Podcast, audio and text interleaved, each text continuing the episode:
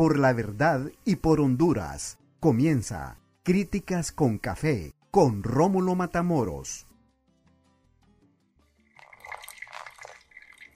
Hola, ¿qué tal? Buenas tardes, buenas noches y buenos días. Bienvenidos a Críticas con Café. Hoy 29, hoy es martes 29 de marzo de 2022. Transmitimos desde la capital de la República de Honduras. Gracias por seguirnos de lunes a viernes, de 5 a 6 de la tarde. Señoras y señores, la defensa de don Juan Orlando Hernández ha interpuesto una acción de amparo, de amparo una acción de amparo que va contra la resolución dictada por un tribunal de segunda instancia por violación de derechos reconocidos en la Constitución de la República y los tratados internacionales de protección de los derechos humanos suscritos por Honduras, restitución de derechos vulnerables que se decrete la suspensión del acto reclamado, integración de la sala para el reconocimiento y resolución de riesgo. Y amparan ahí la Constitución de la República, artículo 183. El Estado reconoce la garantía de amparo en consecuencia toda persona agraviada o cualquier otro en, en nombre de esta tiene derecho a interponer recurso de amparo para que se mantenga o restituya el goce y el disfrute de los derechos o garantías que la Constitución, tratados, convenciones y otros instrumentos internacionales establecen. Es la defensa de, de, de, de la República. Que le vaya a pegar, esa es otra cosa. Esa es otra cosa. Pero hoy, hoy se publica por parte de el Consejo Nacional Anticorrupción en su cuenta de Twitter. La señora Ana Hernández el 21 de marzo, es decir, a siete días de conocer la resolución final sobre la extradición de don Juan Orlando Hernández, en nombre de este e Inversiones del Río, Sociedad de Responsabilidad Limitada, trasladó bienes valorados en un aproximado de 60 millones a un banco hondureño en concepto de, de dación de pago. San Francisco del Corral y San Felipe, 41 millones. Esto fue en el 2020. En el 2000 22, es decir, hace 7 días, Ato de Enmedio y Vía Palmeras, 28 millones. Finca Rústica, El Liguerito, 31 millones. En tres operaciones, 101 millón 339 mil 295 lempiras con 96 centavos. Y esto, esto lo, lo hacen el Consejo Nacional Anticorrupción. Lógicamente ellos tienen ellos tienen mecanismos para informarse. Les digo esto porque porque esta organización no gubernamental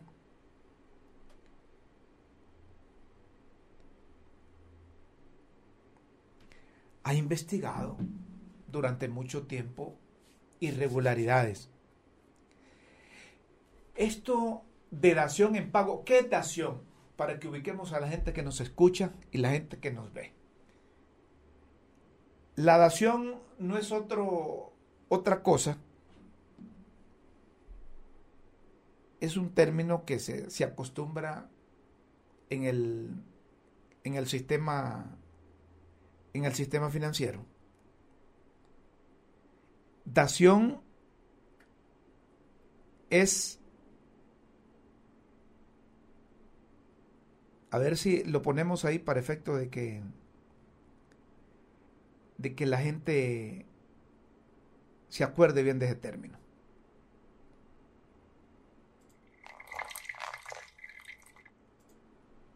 Para que la gente se acuerde bien de ese término dación.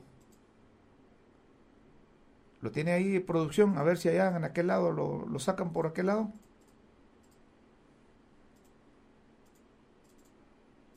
¿Ah? A ver si lo tienen. Pónganlo ahí, por favor, para efecto de que orientemos a la gente qué significa dación. Correcto. Es la adjudicación en pago o la dación en pago es la acción de entregar un bien a cambio de saldar una deuda pendiente de pago. Se refiere, por tanto, al acto por el cual el deudor realiza, a título de pago, una prestación distinta de la debida al acreedor quien acepta recibirla en sustitución de esta.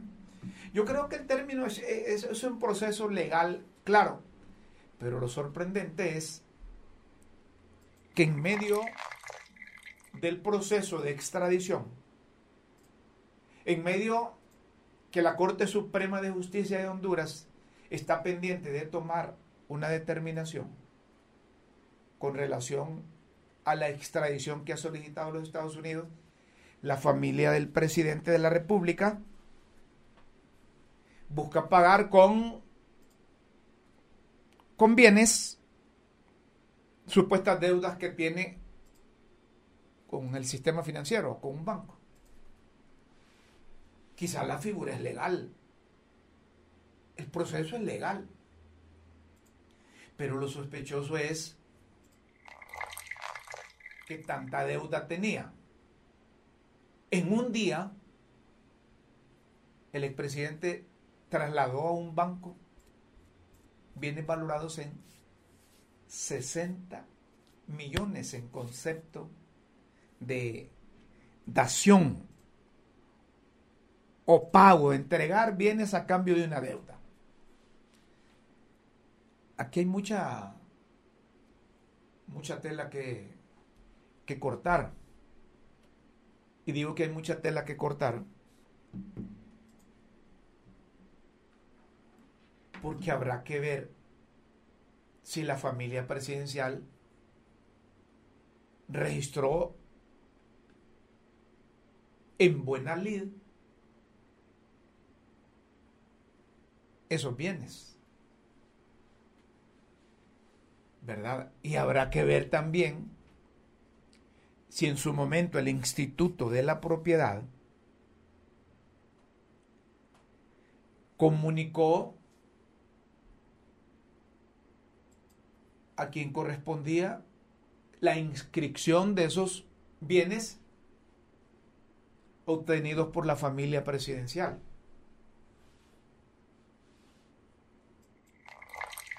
Porque ¿de dónde obtienen tantos bienes una familia presidencial si los ingresos que debe tener es para subsistir, porque ya sabemos cuánto gana un presidente. Un presidente no gana más de 100 mil empiras.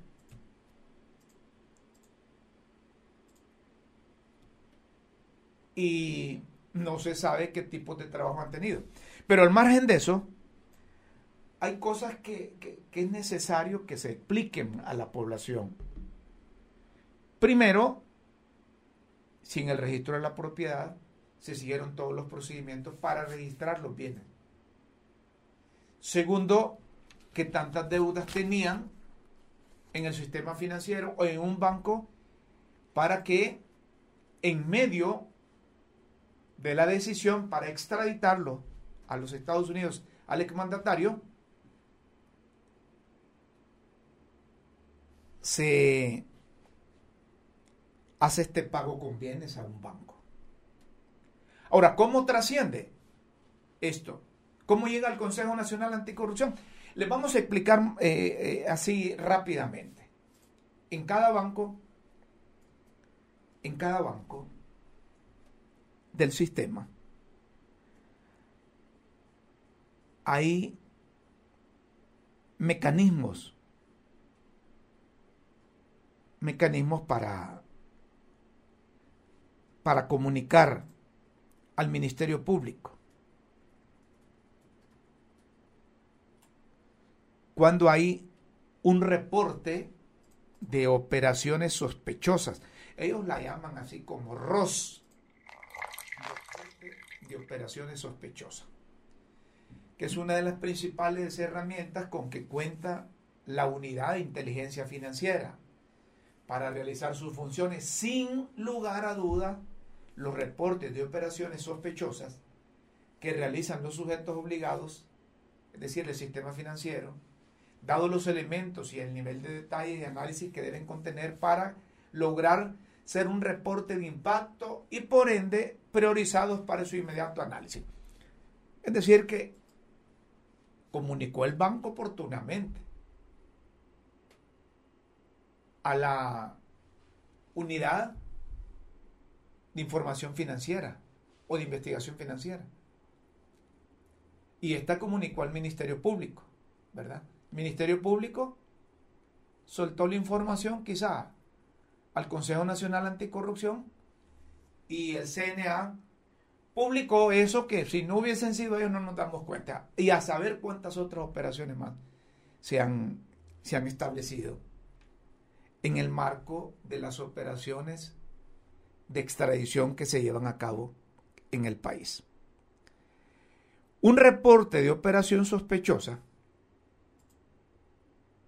el sujeto obligado, es decir, el banco, debe comunicar mediante los formatos y los canales desarrollados y adoptados por la unidad de inteligencia financiera para la adecuada notificación de aquellas transacciones, operaciones o relaciones comerciales independientemente de que las mismas se hayan efectuado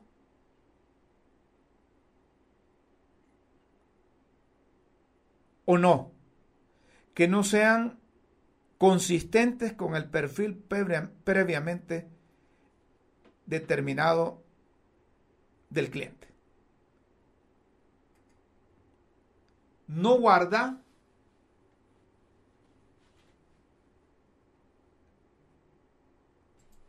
dice dice el reporte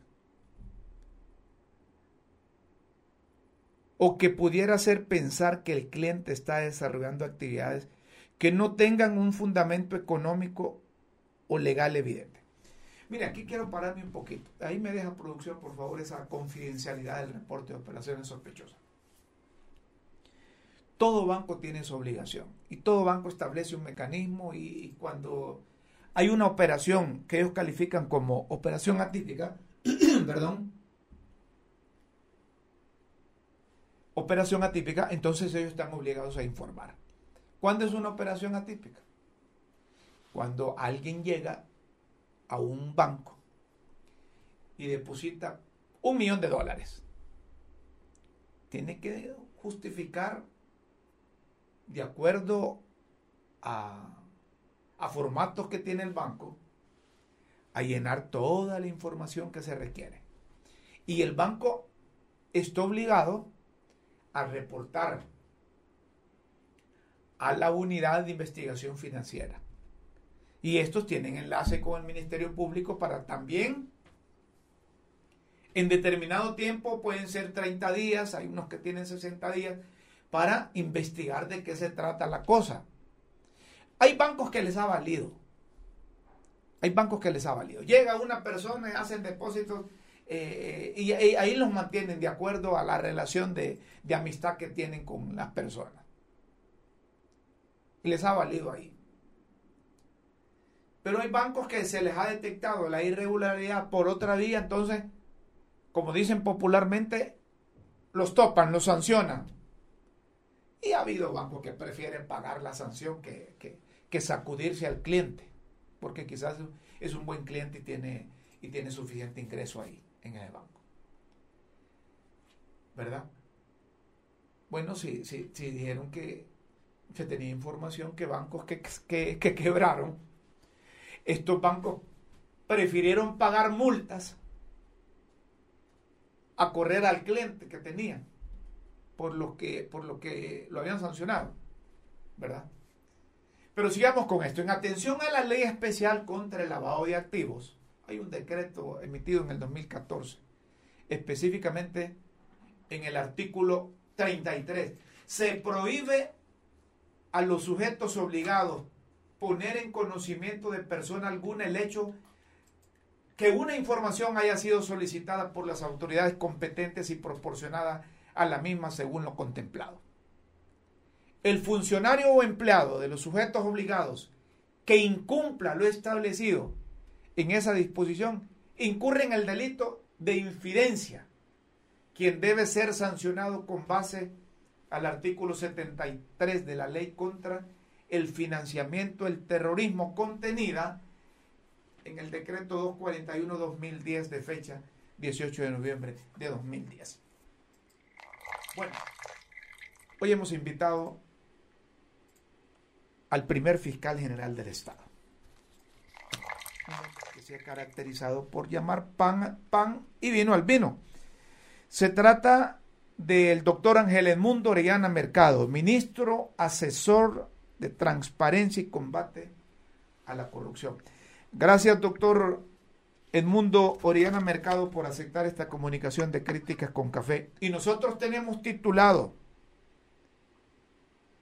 tenemos titulado este programa, ¿están traspasando los bienes los narcos? a manera de interrogante. Luego de esa denuncia que hizo el Consejo Nacional Anticorrupción, que previo a la decisión de la Corte Suprema de Justicia de ratificar la extradición que aprobó un juez, se hizo una operación de 60 millones de lempiras.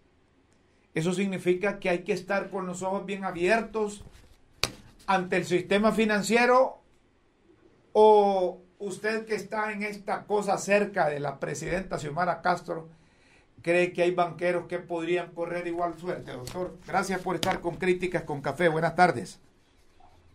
A usted, Rómulo, a usted le agradezco infinitamente eh, su invitación y desde luego le reitero mis felicitaciones por su programa. Es, eh, usted entró al mundo del, de lo digital y eso es uh, innovarse, eso es estar en el siglo XXI. Correcto. Es emprender, digo yo. Así es, así es. Usted es un periodista de la vieja guardia que se convierte en, de primera línea con los nuevos. Correcto. Esa es la idea, doctor.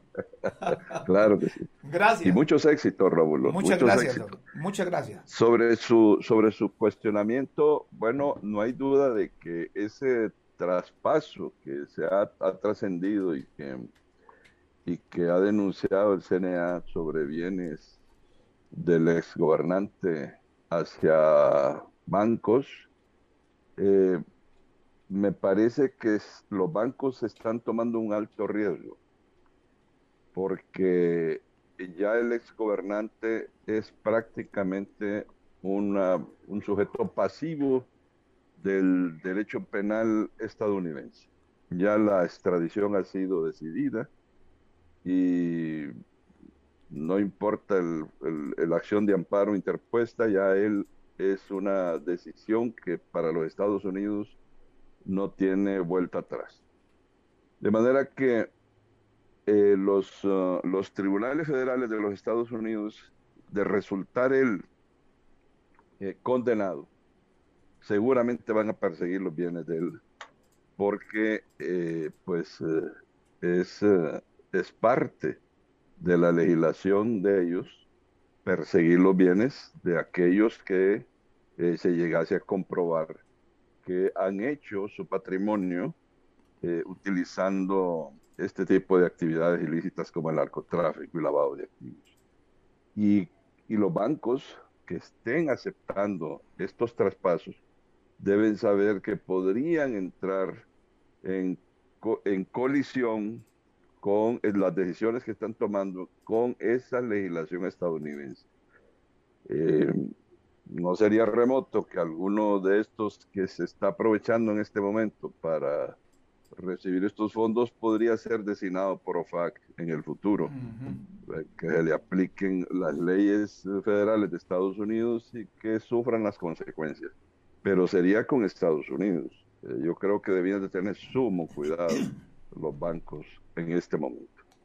Mire, mire Rómulo, eh, el caso del exgobernante no es cualquier caso. Estamos hablando del primer ex gobernante que es extraditado por razones de narcotráfico eh, una vez que ha abandonado el cargo. De Latinoamérica. Sí, porque Noriega fue, un, fue otra cosa. Recuerde que Noriega era un agente de la CIA y todo lo demás involucrado. Ahí había algo más. Pero en el caso de, Juan Orlando, es el, el único caso hay en la historia. Y la justicia federal va a querer sentar un precedente muy especial como un mensaje para todos los gobernantes en Latinoamérica y quizá en el mundo, que atentar contra la seguridad de los Estados Unidos eh, transportando droga a su territorio es un delito de graves magnitud, de una magnitud terrible, y se van, van a ensañarse con él y desde luego van a perseguir sus bienes. pareciera, porque que, el sistema financiero no ha reparado en esto. Pareciera porque se están permitiendo estas cosas. Yo decía hace unos instantes que la figura es legal. La dación o el pago por deudas a través de los bienes es legal, pero lo sospechoso es en el marco de la extradición. Y ya el presidente del Congreso ha publicado en su cuenta oficial de Twitter advierto a las instituciones bancarias que están moviendo propiedades del narcotráfico o del narcotraficante Juan Orlando Hernández que incurren en varios delitos. Ya basta de ocultar bienes de criminales para que estos no sean incautados. La sociedad y comunidad internacional deben saber, escribe don Luis Redondo, presidente del Congreso Nacional. Esto significa que hay toda una cultura de combatir el narcotráfico y de ir de frente contra lo que se encuentre estén vinculados a esta irregularidad, doctor? Bueno, estaríamos ante una, una, una actitud eh, inédita de un funcionario de, del nivel del presidente del Congreso Nacional, eh, en el que claramente se está advirtiendo al sistema bancario que podría estar incurriendo en un, en un problema, en un ilícito de aceptar esos bienes, porque eh, una vez que, que el exgobernante eh, se pone en ruta hacia Estados Unidos, justamente porque el gobierno, porque el Estado de Honduras, el Estado de Honduras, ya no es, no es el gobierno, sino que el Estado de Honduras reconoce que Estados Unidos cumplió todos los requisitos para ser extraditado y por narcotráfico, entonces inmediatamente deben activarse los mecanismos en Honduras para poder recuperar en algo el, eventual perjuicio, daño sufrido por el Estado hondureño y por la sociedad hondureña por los supuestos eh, actos ilícitos del exgobernante en materia de narcotráfico. Porque no olvidemos una cosa, Rómulo. Estados Unidos lo está acusando de delitos cometidos desde Honduras hacia Estados Unidos. Entonces quiere decir que Honduras también debe accionar, eh, al menos el Ministerio Público, para recuperar los bienes que supuestamente fueron adquiridos ilegítimamente por el exgobernante, es decir, por actividades de narcotráfico. Sé que está muy ocupado y que le agradezco el tiempo que ha proporcionado. Quiero despedirme con usted con una pregunta. ¿Qué le recomienda a usted como ministro asesor en transparencia y corrupción y como exfiscal? Además que estuvo en la Corte de Apelaciones y tuvo otros cargos relacionados con la justicia hondureña. ¿Qué le recomienda a los banqueros, al sistema financiero nacional? Pues yo diría que ellos debían de revisar esos actos que se están realizando. Esos pagos podrían revertirse por la justicia de los Estados Unidos. Yo no tengo muy claro si en Honduras eso podría hacerse, porque eh, está la figura del alzamiento de bienes en materia civil cuando se debe y se, se pretende ocultar bienes para cumplir obligaciones, cuando ya hay decisiones judiciales pero eh, sí es cierto de que hay una ley de privación de dominio y que es una ley que todavía tiene sus, sus complejos eh, sus interpretaciones de complejidad en sus alcances. Pero lo que no hay duda, Rómulo, lo que no hay duda es que la justicia estadounidense, una vez que, que lo condenen, si es que lo condenan, va a ir sobre los bienes del exgobernante. Y esos bienes, y, y, es muy posible que una vez que lo tengan ahí y ya eh, listo para juicio, también le puedan aplicar eh, algunas medidas eh, precautorias eh, en, en, sus bienes y que designen sus bienes incluso en el extranjero, porque hay leyes en los Estados Unidos que permiten eso, perseguir bienes en el extranjero. Así es que eh, yo creo que deben tener sumo cuidado. Yo les aconsejaría que mejor reviertan esos, es, esos, esos actos de, que acaban de realizar esas transacciones bancarias. ¿Se pueden revertir? Ellos pueden hacerlo, claro, pueden no aceptar el pago. Claro, pero eso significaría que la deuda que tiene el gobernante con ellos quedaría pendiente. Sí. Ellos están en un problema. Si es tanto que les debe, porque estamos hablando de más de cuánto. 60 millones, vi, 60 millones, dije, pero son como 101 millones en tres pagos que han hecho. Conviene. 101, eso vio 101 millones. Correcto. Eso es exagerado, deber tanta cantidad y poderla pagar. Eh, la pregunta es, ¿y, y, y cuándo hizo tanto dinero el exgobernante? Eh, con el sueldo de él, me pregunto, sí. pudo haber tenido tanto, incrementado tanto su patrimonio. De manera que hay que, ahí hay mucha tela que cortar, Rómulo, y yo no creo que los bancos van a salir bien parados si es que siguen haciendo transacciones de este tipo. Perfecto, muchas gracias, doctor. Gracias por estar con nosotros. A la orden, gracias a usted, Rómulo. El doctor Ángel Edmundo Oriana Mercado, ministro asesor en transparencia y combate a la corrupción. Oigan ustedes lo que, lo que les sugiera a esos banqueros.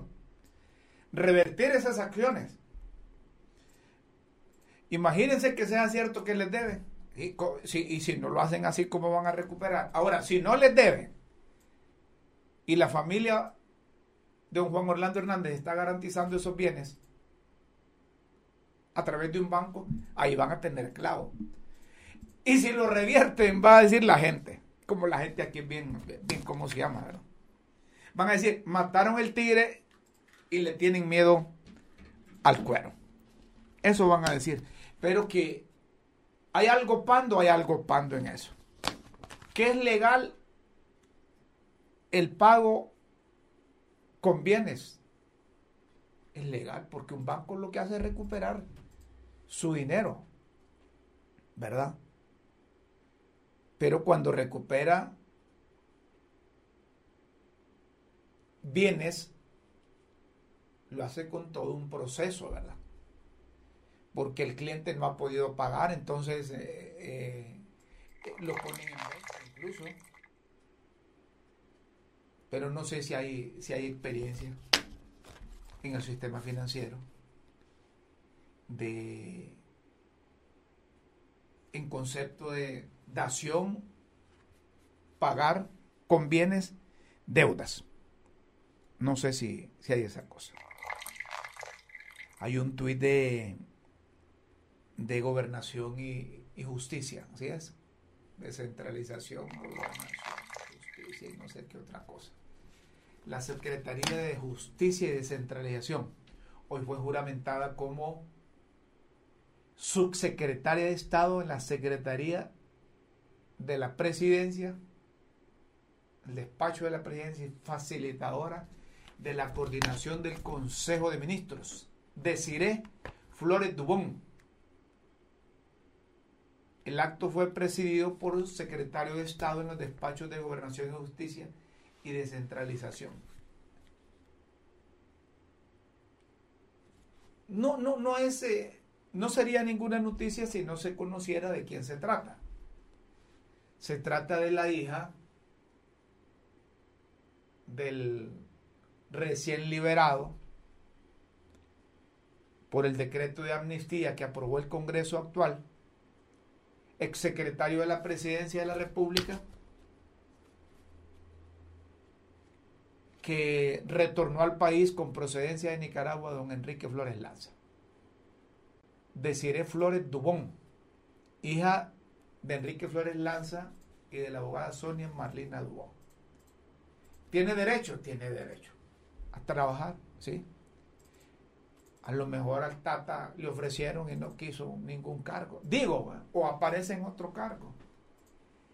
Doña Sonia también es buena abogada, va, a aparecer en algún cargo, si no es que la están dejando ahí para nombrarla en la Corte Suprema de Justicia, porque acuérdense que ya vienen los cambios. Ya vienen los cambios, y cuando don Manuel Celeda Rosales era, era presidente de la República del 2006 al 2009, hizo lo que estuvo a su alcance para meter a Sonia Marlina Dubón como presidenta de la Corte Suprema de Justicia y no le aguantaron, como decimos popularmente, los nacionalistas y los liberales. Yo no tengo dudas de que a Sonia Marlina Dubón la puede proponer el Partido Libertad y Refundación. ¿Verdad? La puede proponer como presidenta de la Corte Suprema de Justicia. Acuérdense que ella fue magistrada. Ya fue magistrada. Miren que nosotros hicimos una encuesta a través de las redes sociales de Twitter y antes de tomar la decisión, la Corte Suprema de Justicia, el 81% de los hondureños votó porque la Corte iba a extraditar a Juan Orlando Hernández. El 81%. Y un 19% dijeron que no. ¿Verdad? Pocos minutos de terminar el pleno de la Corte Suprema de Justicia, en el que se analiza la apelación de la defensa, preguntamos, ¿se extradita Juan Orlando Hernández? 81%. No se extradita, 19%. Es que esa la tenía segura Juan Orlando Hernández, dicen algunos. Hay una preocupación, hay una preocupación de los sectores productivos del país. Y la preocupación es válida porque hay propiedades, hay propiedades que están, están siendo invadidas. Y son propiedades que pertenecen a personas que explotan la tierra.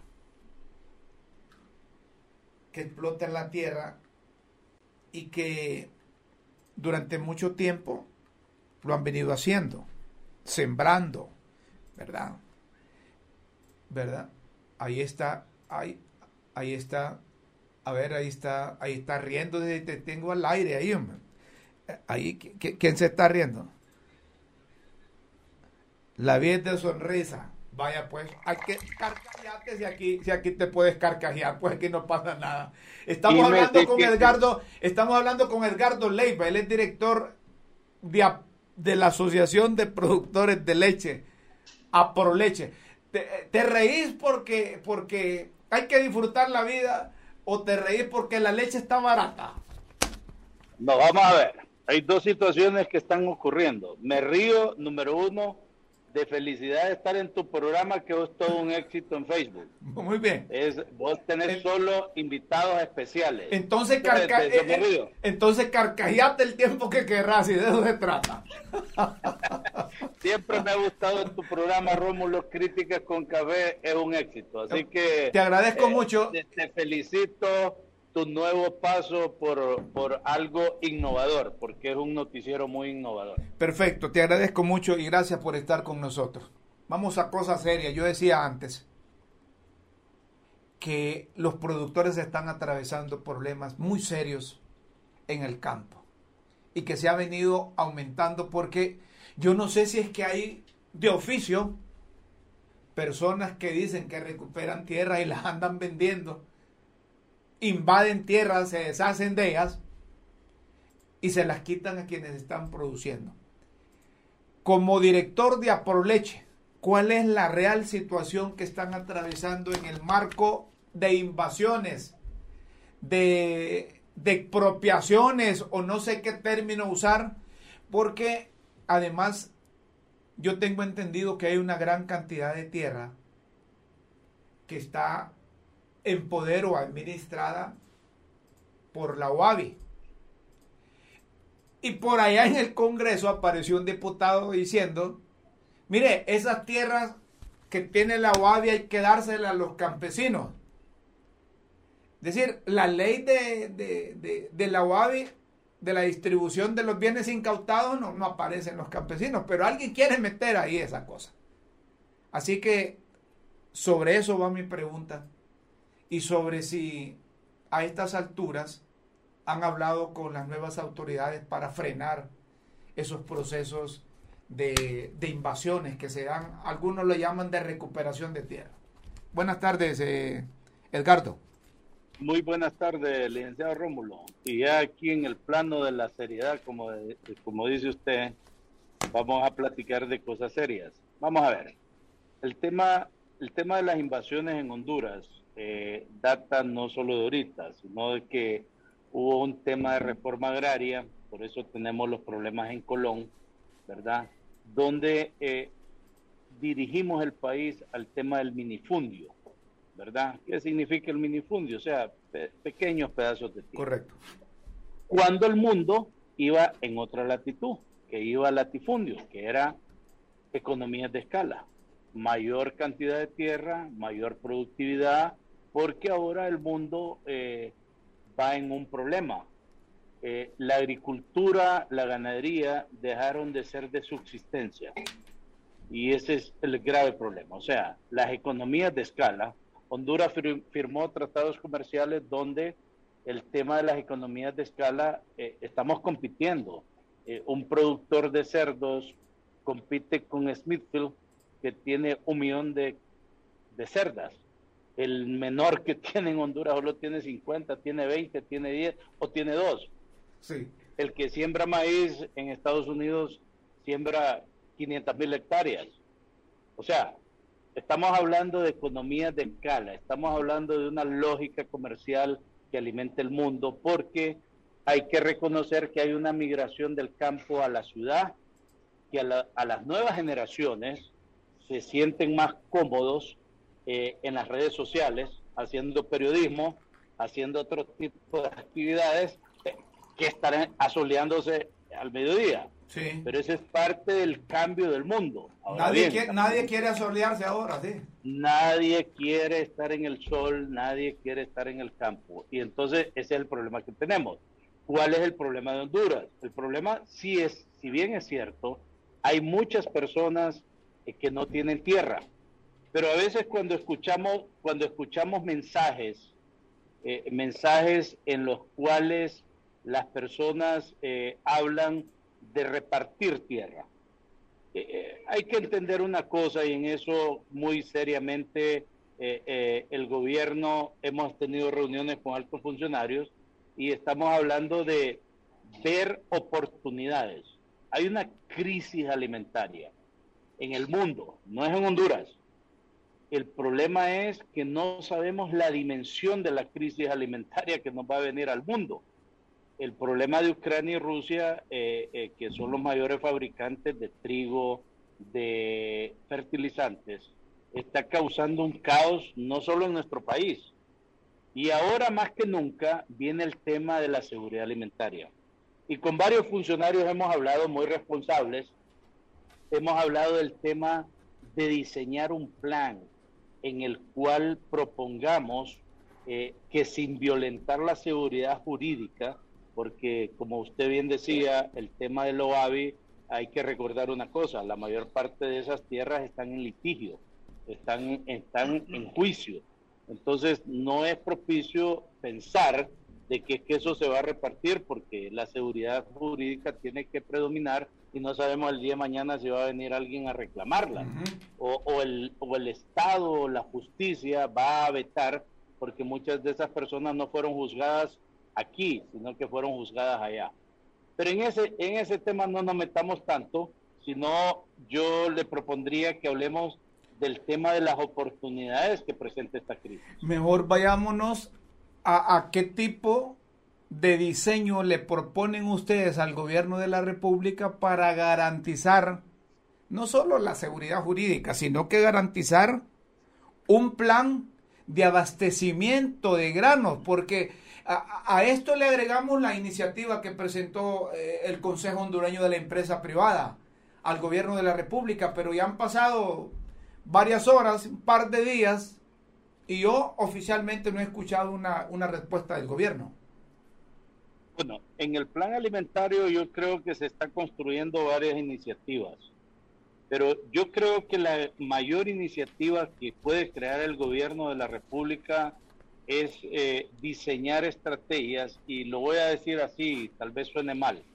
Por ejemplo, hoy regalarle una bolsa de maíz para siembra y un fertilizante es un tema que al final del día las personas con el cambio climático que no tienen sistema de riego, lo que vamos a hacer es que esas personas no van a cultivar nada.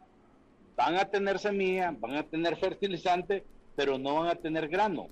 Entonces, con el gobierno se tiene que diseñar algo porque tenemos grandes problemas. Número uno... A ver, a ver, a ver, para que vayamos, vayamos aterrizando.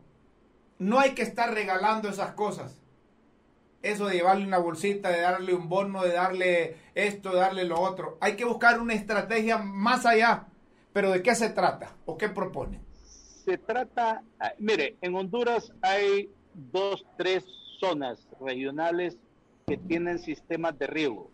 Hay que aprovecharlas, porque el riego en Honduras, eh, en lo que nosotros hemos contabilizado, por ejemplo, eh, si hablamos de la producción de leche para ganadería, no hay ni 500 manzanas con sistema de riego para producción de forraje. Eh, en el país no sé cuántas manzanas habrán con sistema de riego, pero no es de los productores de subsistencia. Los productores de subsistencia son de laderas y ahí no llueve. Entonces, no sé qué será mejor, si invertir 650 millones en fertilizante y semilla, dándosela a personas que no, que están esperando una lluvia y que el cambio climático no se los promete. O darle ese recurso o darle, o darle ese recurso a la, a la gente que sí tiene las tierras, que puede sacar producciones de 150 quintales y de los 150 quintales darle la provisión que necesita la subsistencia. No va a faltar gente, perdón, don Edgardo, no va a faltar gente que dicen, ah, lo que quieren es que los mismos les vaya el dinero. ¿Cómo absorber, por ejemplo, a esa gente que está pensando en función de sembrar en ladera y que el régimen de la lluvia no le va a ser favorable y que se beneficie también de esos sectores que ya tienen garantizado sistemas de riego y que el recurso lo van a utilizar directamente para generar producción y productividad? Pero Rómulo, el gran problema que existe en el país es que todos ya estamos convencidos que el cambio climático nos llegó. Y lo hemos visto, lo hemos visto en los últimos tres años. Desde el 2000, desde el 2018 tenemos una sequía. Por ejemplo, ahorita a veces la gente dice llovió, pero el pluviómetro no marca más de una pulgada. Y eso no es suficiente para mantener una manzana de maíz. Aparte, se lo voy a decir, invertir en una manzana de maíz altamente tecnificada ahorita, sin sistema de riego, es poner el riego de pasar de 21 mil empiras que costaba la manzana de maíz a 34 mil solo por efectos del fertilizante y los combustibles.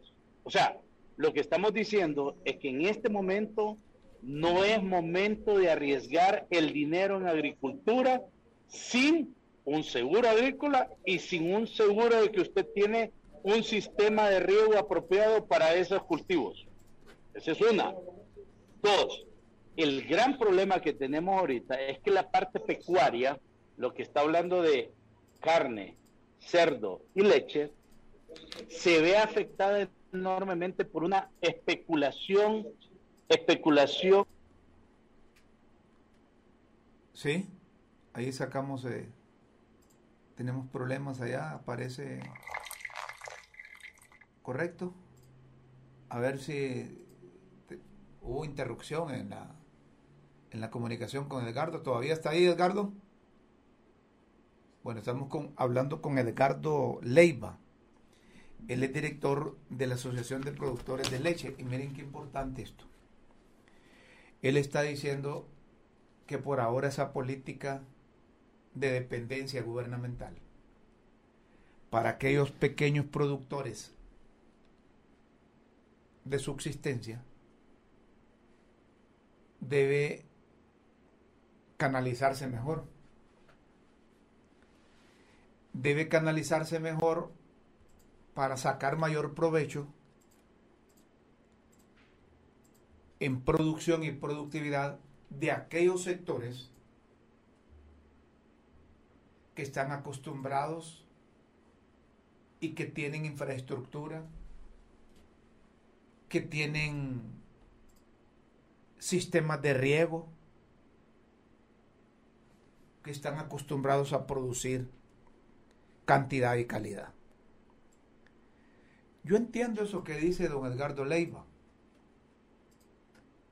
que llegó el momento de hacer a un lado ese paternalismo gubernamental.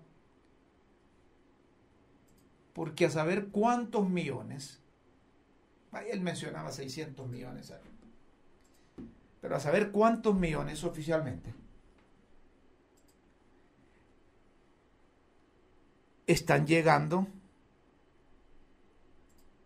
a los pequeños productores, a los que siembran para subsistir, pero no se obtiene, no se obtiene el resultado, el resultado adecuado. Recuperamos la, la comunicación con, con Edgardo, Edgardo Leiva. Eh, ¿Será que está en la oficina y por ahí Santiago? Dicen aquí. No. No, no, no, no, disculpe, es que la señal falló aquí, es que a veces pasa, pasan cosas sí, Pasó, te, te, pasaron el recibo, o, o no haya sido Laura. La, Laura Ruiz que te pasó por ahí. la señal. No, lo que, lo que le estaba diciendo. No, pero, pero yo estoy resumiendo esto y me parece que es importante lo que estás proponiendo.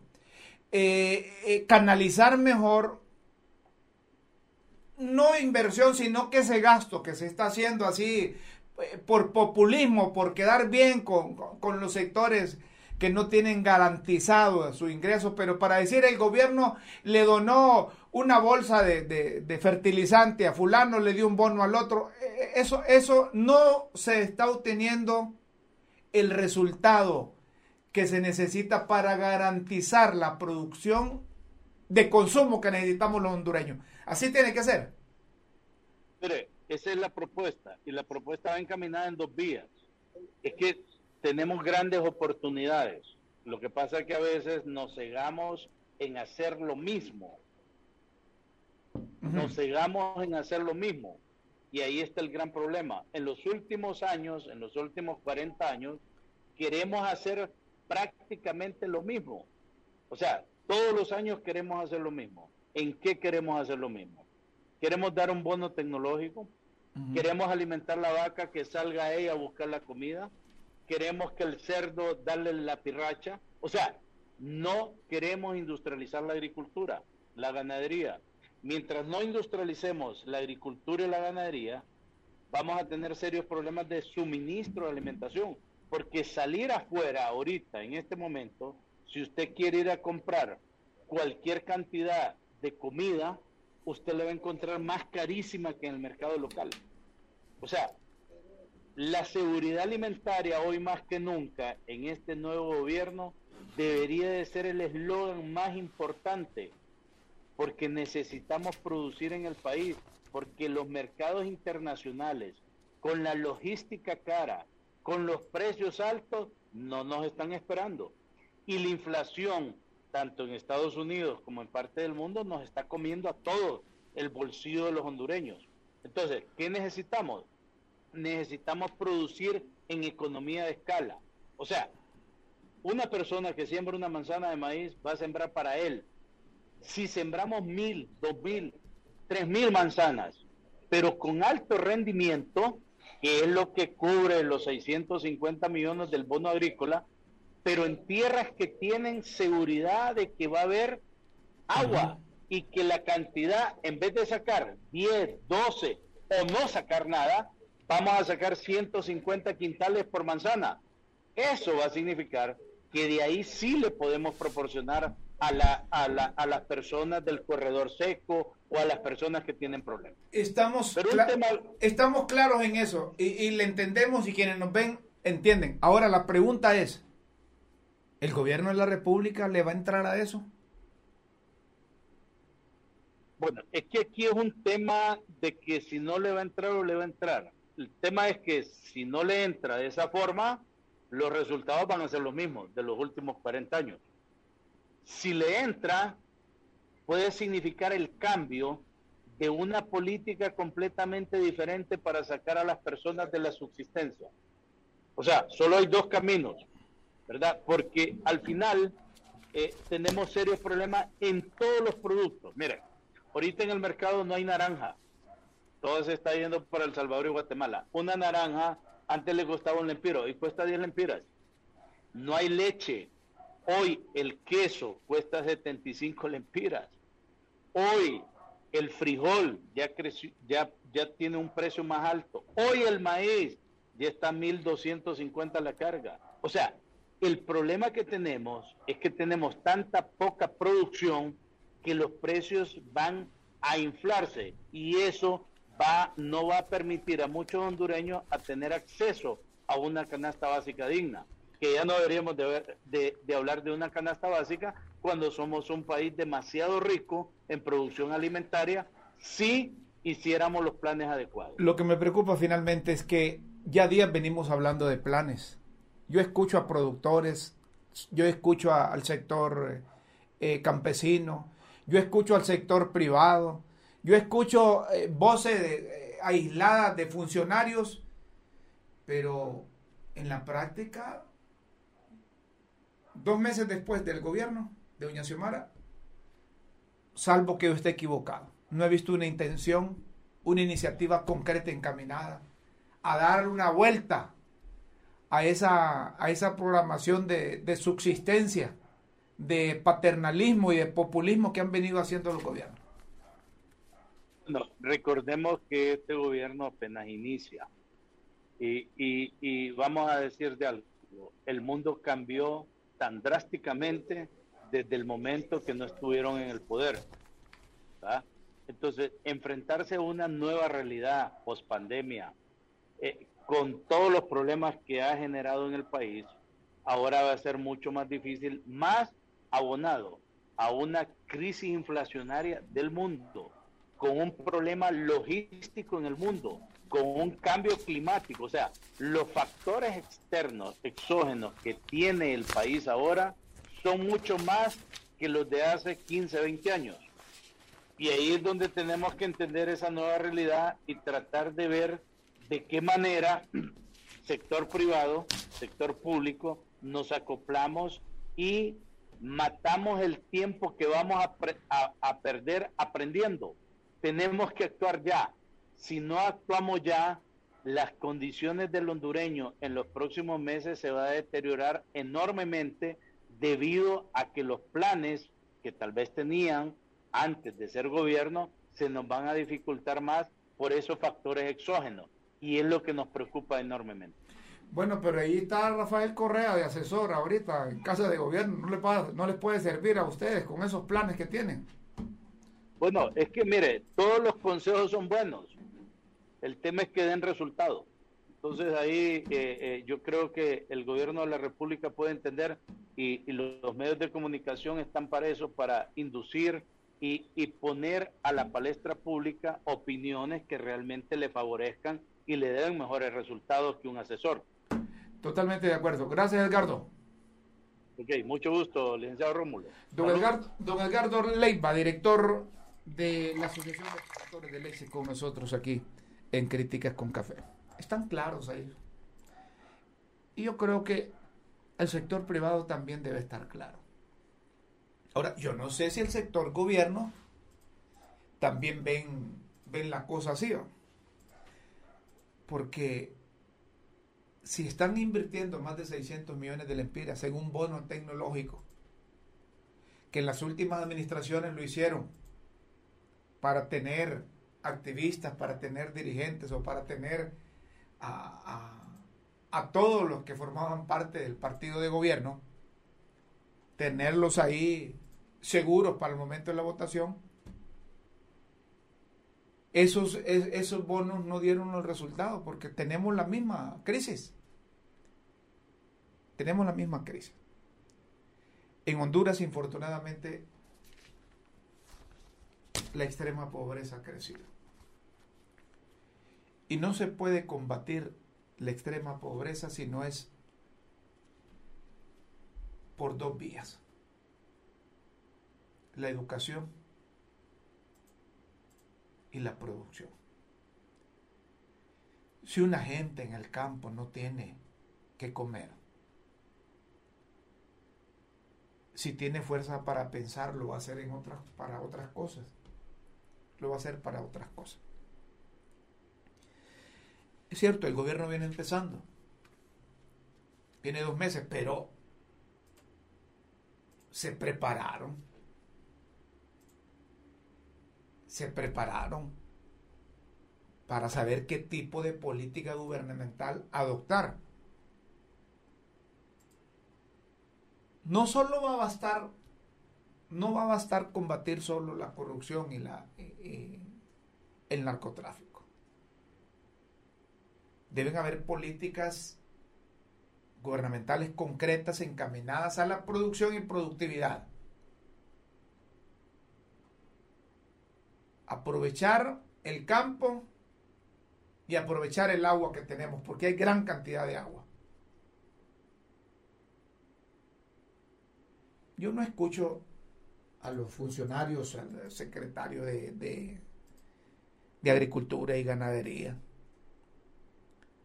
Yo veo que algunos se han movilizado ya a frenar la, eh, la tala del bosque, que intervienen en la biosfera del río Plata. No está bien Está bien eso.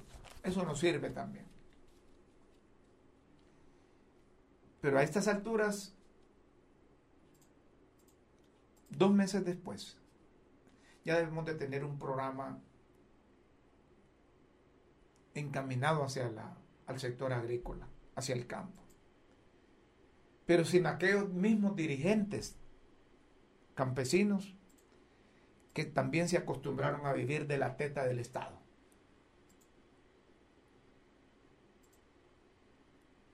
Yo estoy de acuerdo. ¿Para qué digregar? ¿Para qué dividir? ¿Para qué entregar más de 600 millones? a productores que lo hacen para subsistir. Hay que buscar un mecanismo como estos productores que subsisten,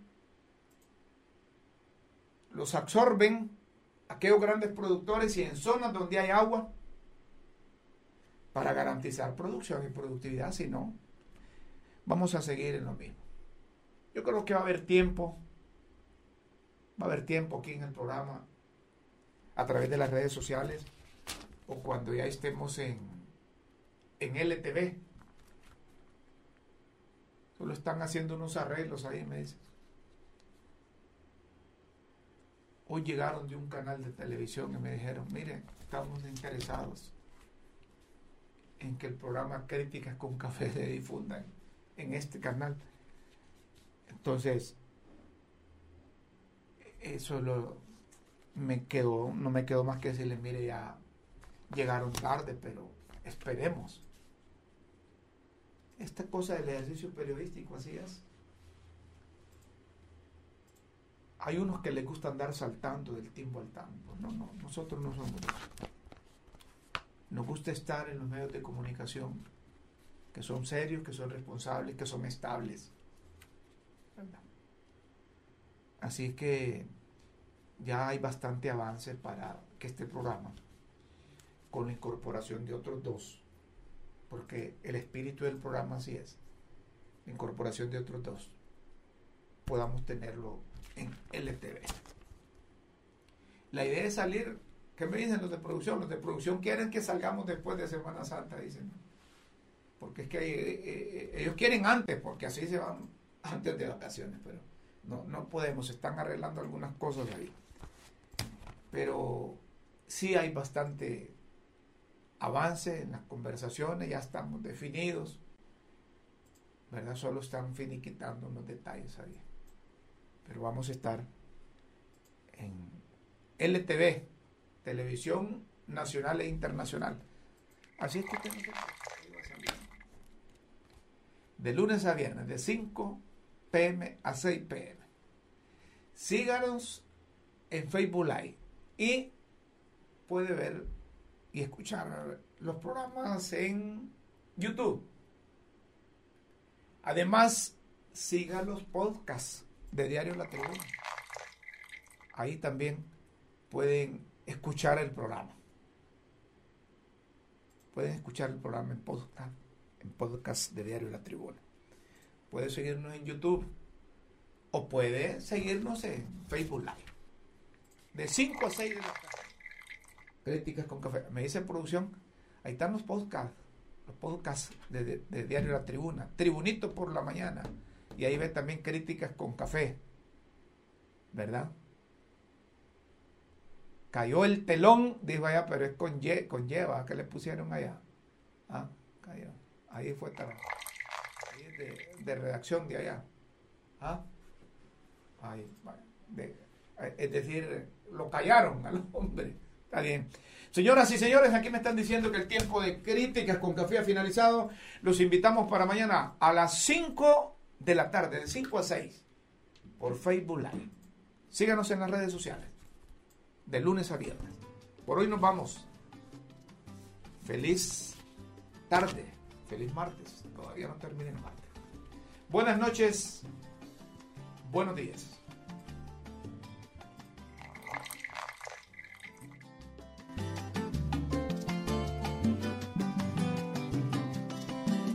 por la verdad y por Honduras. Finaliza Críticas con Café con Rómulo Matamoros.